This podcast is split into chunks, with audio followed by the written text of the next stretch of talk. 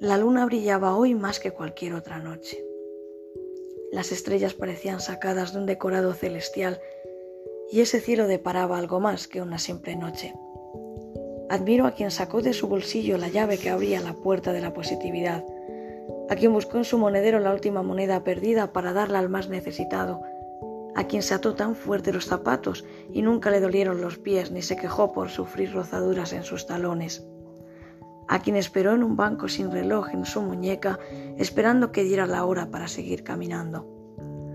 a aquella persona que lloró en silencio para no ahogar las risas de los más dichosos, a quien se alegró del triunfo ajeno más que del suyo propio, a esa persona que nunca guardó sus mejores galas, pues todos los días eran para celebrarlos, a quien sufrió en silencio disfrazando su melancolía. Admiro a quien buscó soluciones sin esperar a los hechos, a quien ganó el pulso de la soledad, rompió las barreras del miedo y supo decir nunca más, a quien puso las cartas boca arriba sin ni siquiera seguir el juego, a ti, que nunca buscaste sin haber encontrado, que diste la vida, que cuidaste y dedicaste tu día a día a hacerles feliz. A ti, mujer valiente, soñadora, ilusa cazadora de sueños de algodón de azúcar,